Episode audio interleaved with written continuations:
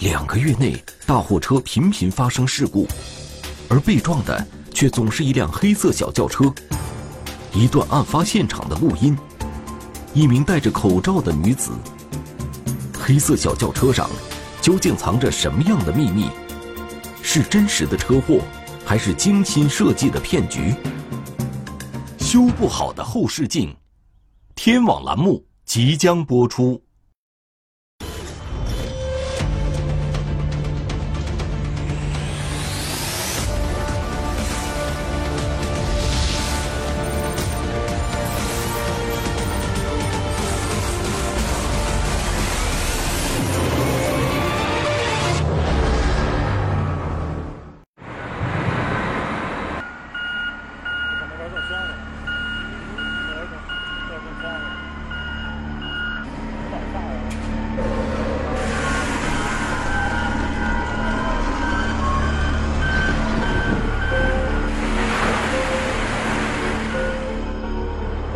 货车司机王师傅拉货已经很多年，这条运煤路线他也跑了很多趟，但在二零一八年一月十八日这天，他却在这条路上遇到了一件麻烦事儿。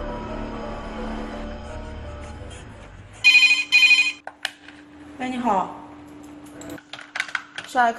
二零一八年一月十八日，陕西省神木市警方接到一位大货车司机的报警。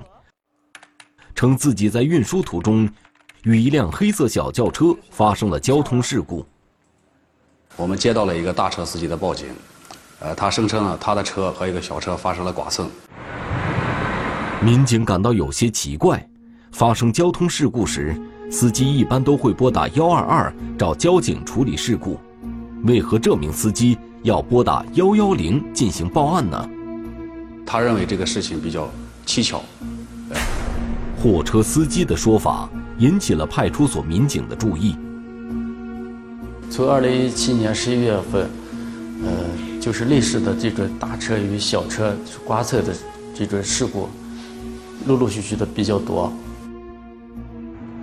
派出所民警感到有些奇怪，为何发生交通事故的总是大货车与小轿车呢？刚开始的时候，我们也怀疑是不是。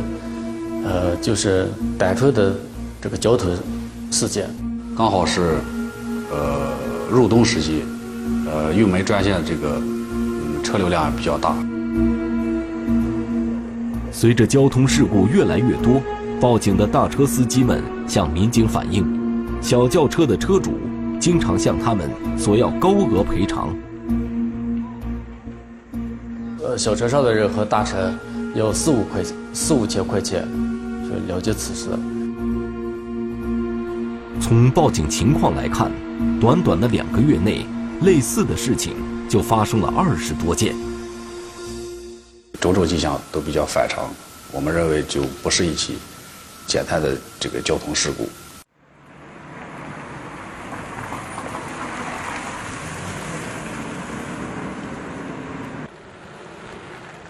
为了弄清这一次事故的原因。派出所民警也在接警后就立即赶往了事故现场。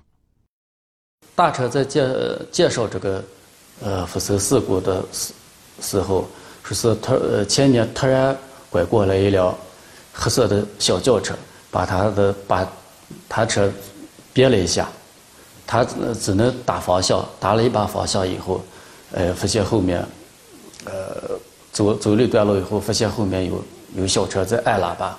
说是车的反光镜被碰到了。大车司机怀疑，这一切都是小轿车上的人设计好的圈套。他这小车啊本来他走的好好的，对吧？他往前走以后，一把方向，一脚刹车。正常人开车没有那种开车法，对吧？前面没有障碍，他说说要超车，他直接都超去走了，对吧？大车司机还说，他刚刚把车停稳，黑色小轿车里就下来一名男子和一名戴着口罩的女子。到时候他们一上来就要钱，也没有说是要经过处理。当时，黑色小轿车上的这名男子与那名戴着口罩的女子，要求大车司机赔偿三千五百元人民币，用于修理被撞坏的后视镜。而大货车司机上前查看小轿车的刮痕时，却发现了异常。看车手的话，不像，呃，车的互相刮损了，因为大车是个重型车，你是个小车，哎，不可能把你撞好的话，就是刮那个后视镜，其他车的部位又没有损伤。虽然心中疑惑，为避免耽误太多时间，大货车司机表示可以赔偿，但又觉得对方要三千五百元钱太多了。司机主要是外地司机，耽搁不起司机，他误事怕误他生意，所以他基基本就是为了息事宁人，所以给息如如果息上了以后能吸成达成协议。给个一一两千或者是千几百块钱也就给了。可是，与大车司机交涉的女人却一直态度强硬，说少一分也不行。因为双方价钱上没有没有商议好，然后司机执意大车司机执意要报警，然后听到报警以后，这后面的这些人就准备离开。大车司机觉得很，呃，有点反常，所以就坚持报了警。黑色小轿车上的两个人看到对方报了警，态度一下子软了下来，不仅放弃了索赔，还驾车离开了现场。你有理的话，那你为什么以后一报警以后你就放弃？出去汉子他心里面就有鬼。民警调查时，大货车司机向办案人员提供了一段录音。原来，当他感觉到事情有些蹊跷时，就偷偷打开了手机上的录音功能。他今天就落这个事就对了啊！我是那种的是肇事逃逸，小姐你的保险过来，那肇事的能给你判以后，算你比我在这耍得好，就这么简单。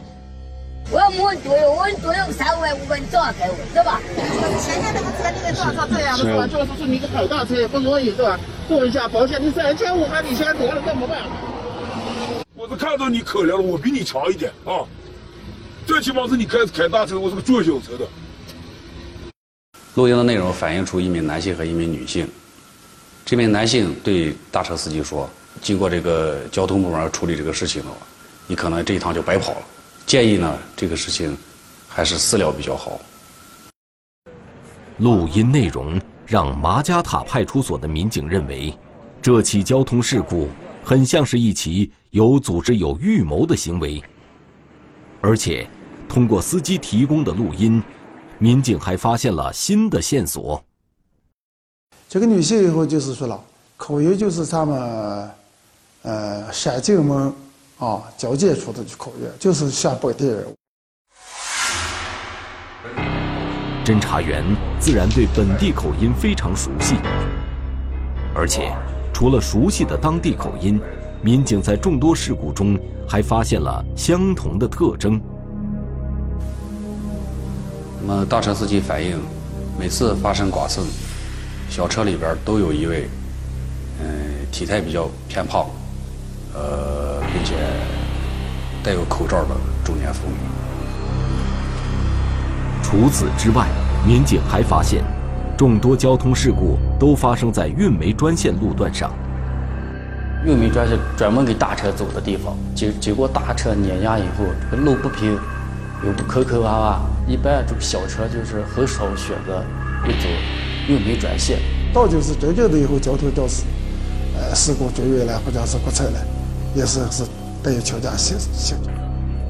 通过了解更多的大货车司机，民警发现，众多交通事故存在显著的相同点。事故发生时，会先出现一辆小轿车强行超车变道，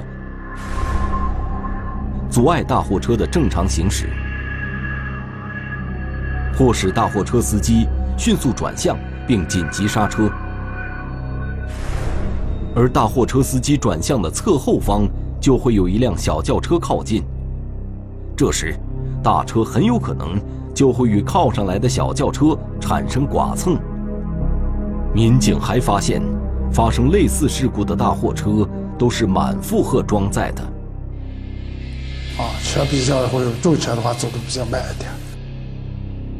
而且，发生事故的路段也都十分雷同。转弯啊或者是上坡地段，这个路段辐射的比较多。种种迹象来看，虽然都是普通的交通肇事，但仔细分析后，所有现象却像事先设计过的。警方认为，在神木周边很有可能存在着一个专门敲诈大货车司机的作案团伙。我们把所有以前报警类似于这类型的案子进行了梳理，呃，认定这是有预谋、有组织的呃碰瓷案件，然后我们开始进行调查。我们当时安排以后出去巡逻民警开的便车，穿的便衣，在玉梅干线上出去以后，这个重点地方蹲守的民警也是穿的便衣，啊，以防以后往那上，呃，这个嫌疑人以后这个发现以后打草惊蛇。可是，经过了连续数天的调查，民警并没有找到与黑色小轿车有关的信息。但类似的交通事故却一直在发生。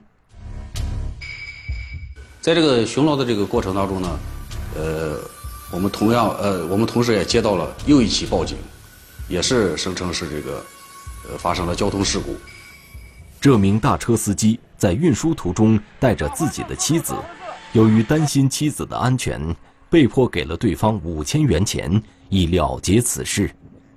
在与这名大车司机沟通时，民警还得知，发生在神木地区的敲诈大货车现象，在开大车的司机中已经传开了。因为我们也有司机群，司机大群里边经常，就他意思说啊，看有有这有这有这种。你这车啊，也注意，像别地的话了，一别地的话了，就就是碰瓷碰瓷的，是专门别的呢，好像是一个男的，一个女的，就专门出来碰瓷了。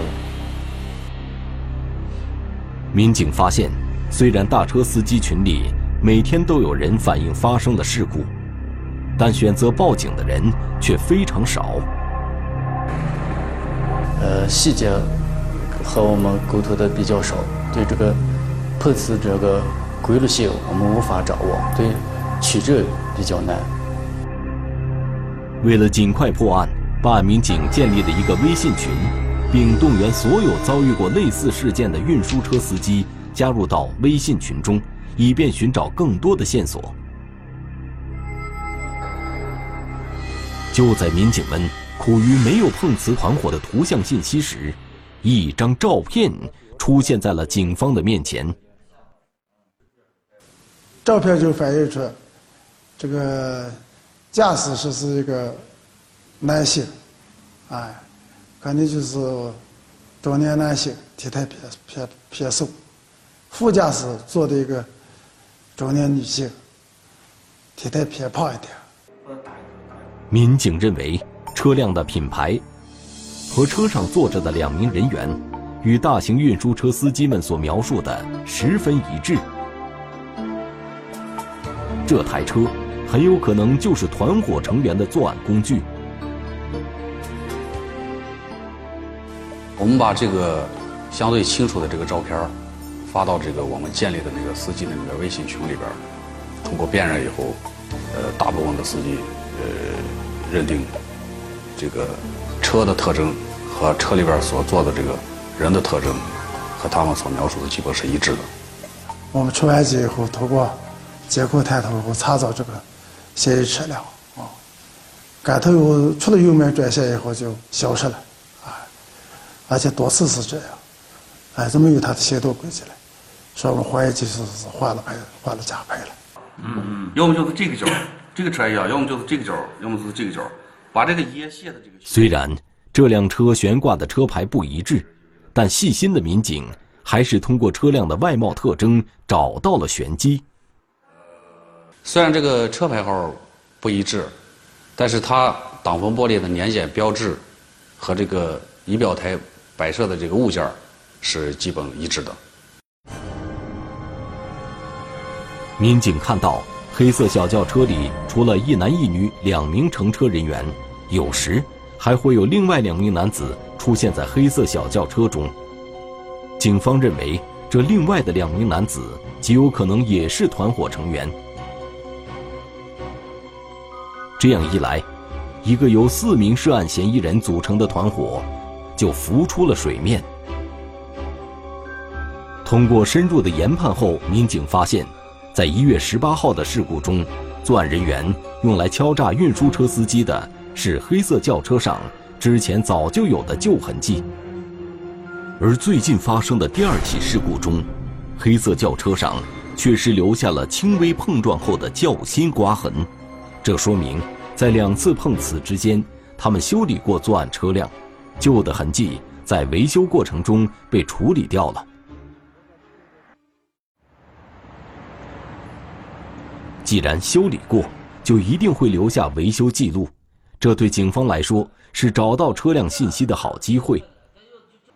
因而，民警对运煤专线周边的修理厂进行了实地走访。其中一个这个漆皮厂的老板给我们提供了一条有价值的线索，说有辆同样的奥迪车以后，前几前几天在他那，呃，这个左侧这个倒车镜坏了，要求修了。完了以后，又过几天，又过个几天以后，又是过来那辆车，过来以后又，又是个左侧，到后视镜，又要修了。当时修车厂老板就感到十分奇怪，为何这辆车的同一个部位会反复出现同样的问题？老板说以后就无意中拍了张照片。而且以后拍了，其中以后反映出来有嫌疑人的半张脸。照片由于修车厂老板是无意中拍到的，所以只拍到了一名男子的半张脸。但修车厂老板告诉民警，修车时与自己交涉的并不是这两名男子，而是一名女性。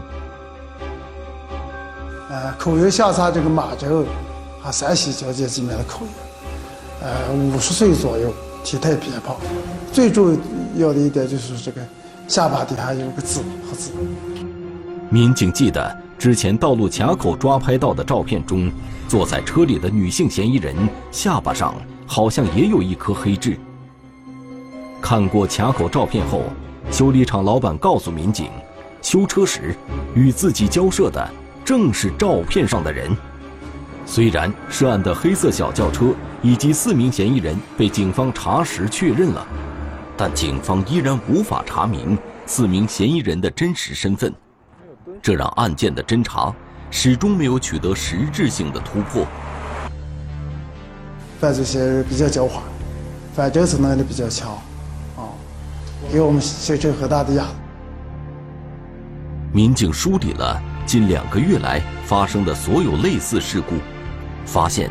这个团伙使用的蒙 K 车牌号，有一段时间曾频繁出没在神木市大流塔镇周边。办案民警立即赶往大流塔镇进行实地走访。根据前期掌握的，就是其中有一个嫌疑人是一名呃体态偏胖的中年妇女，我们就呃在旅主要就是在旅店里面查找。看有没有就是这种有这呃体态嗯比较胖的妇女入住过。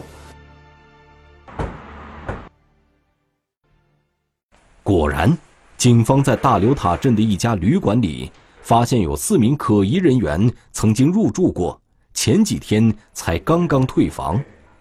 通过酒店的入住信息，民警发现。这四名人员分别是赵某、李某、王某以及康某。微信群里的运输车司机们确认，这四名嫌疑人正是开着黑色轿车碰瓷他们的人。通过旅店信息，我们发现这四人都是陕西籍人，其中呃两名还是母子关系。四名嫌疑人住得很近，就在距离神木市不远的地方。民警决定到他们的居住地进一步了解情况。然而，一个意外却突然发生了。刚出我们市区，嗯，还不到十公里处，我们正好就是迎面看见了一辆黑色小轿车，而且那个车牌和我们掌握的完全相符。就这个车，就这个，看就这车，跟那个车牌号一模一样，赶紧对众里寻他千百度，得来全不费工夫。狭路相逢，这样的情况让办案民警十分意外。为了验证刚刚迎面驶过的汽车是不是这个团伙的交通工具，民警立即调转车头追了上去。我们尾随车辆后，我们及时和呃我们所所论领导呃联系，因为那个小轿车的太阳光比较暗，看不清车里面的情况，然后所领导领导决定，呃如果确定先首先确定这个车辆呃里面的情况还有几个人，再以后呃确定如果是没有危险的话，可以实施抓捕。在尾随了没多久后，黑色小轿车在路边的一家餐馆门口停了下来。他们下来洗脚的时候，副驾上下来一名体态呃偏胖的妇女。她一回头的时候，我们看到她的下巴上有个明显的一个黑痣，和我们之前信息呃身份信息上比对的，就是完全完全吻合。我们确定这个这名妇女就是嫌疑人。然后同行的车上还有两名男子。就说啊，民警认为，如果在路上强行截停作案车辆，很可能会引发意外；而如果等嫌疑人上车后继续尾随，又有跟丢的风险。当机立断，民警决定实施抓捕。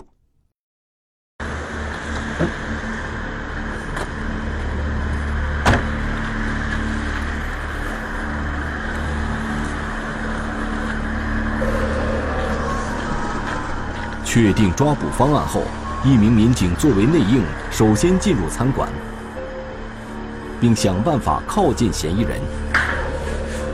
有时候炒菜吗？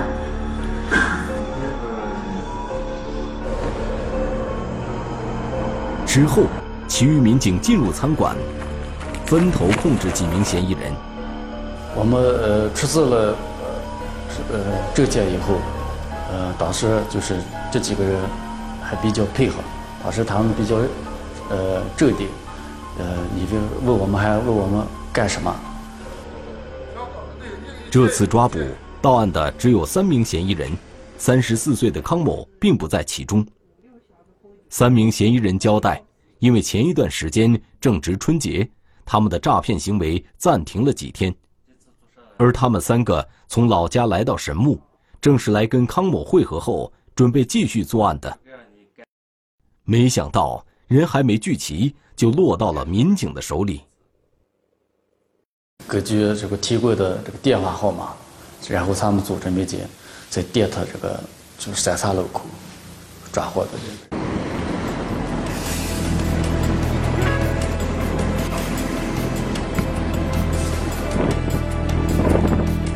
至此，四个敲诈了众多运输车司机的碰瓷老手。全部被警方抓捕归案了。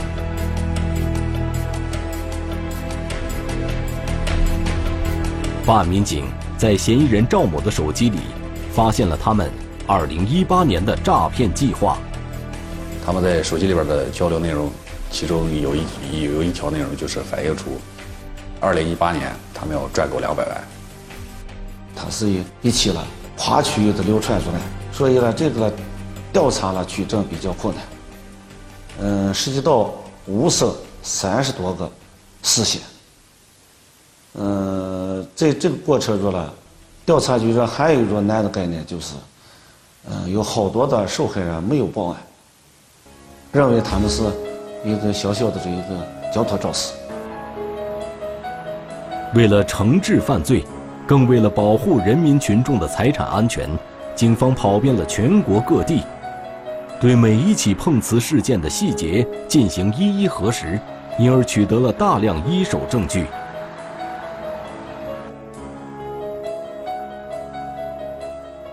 最终，经陕西省神木市公安机关查证，赵某、李某、王某、康某四人共作案二十五起，造成直接经济损失十万元。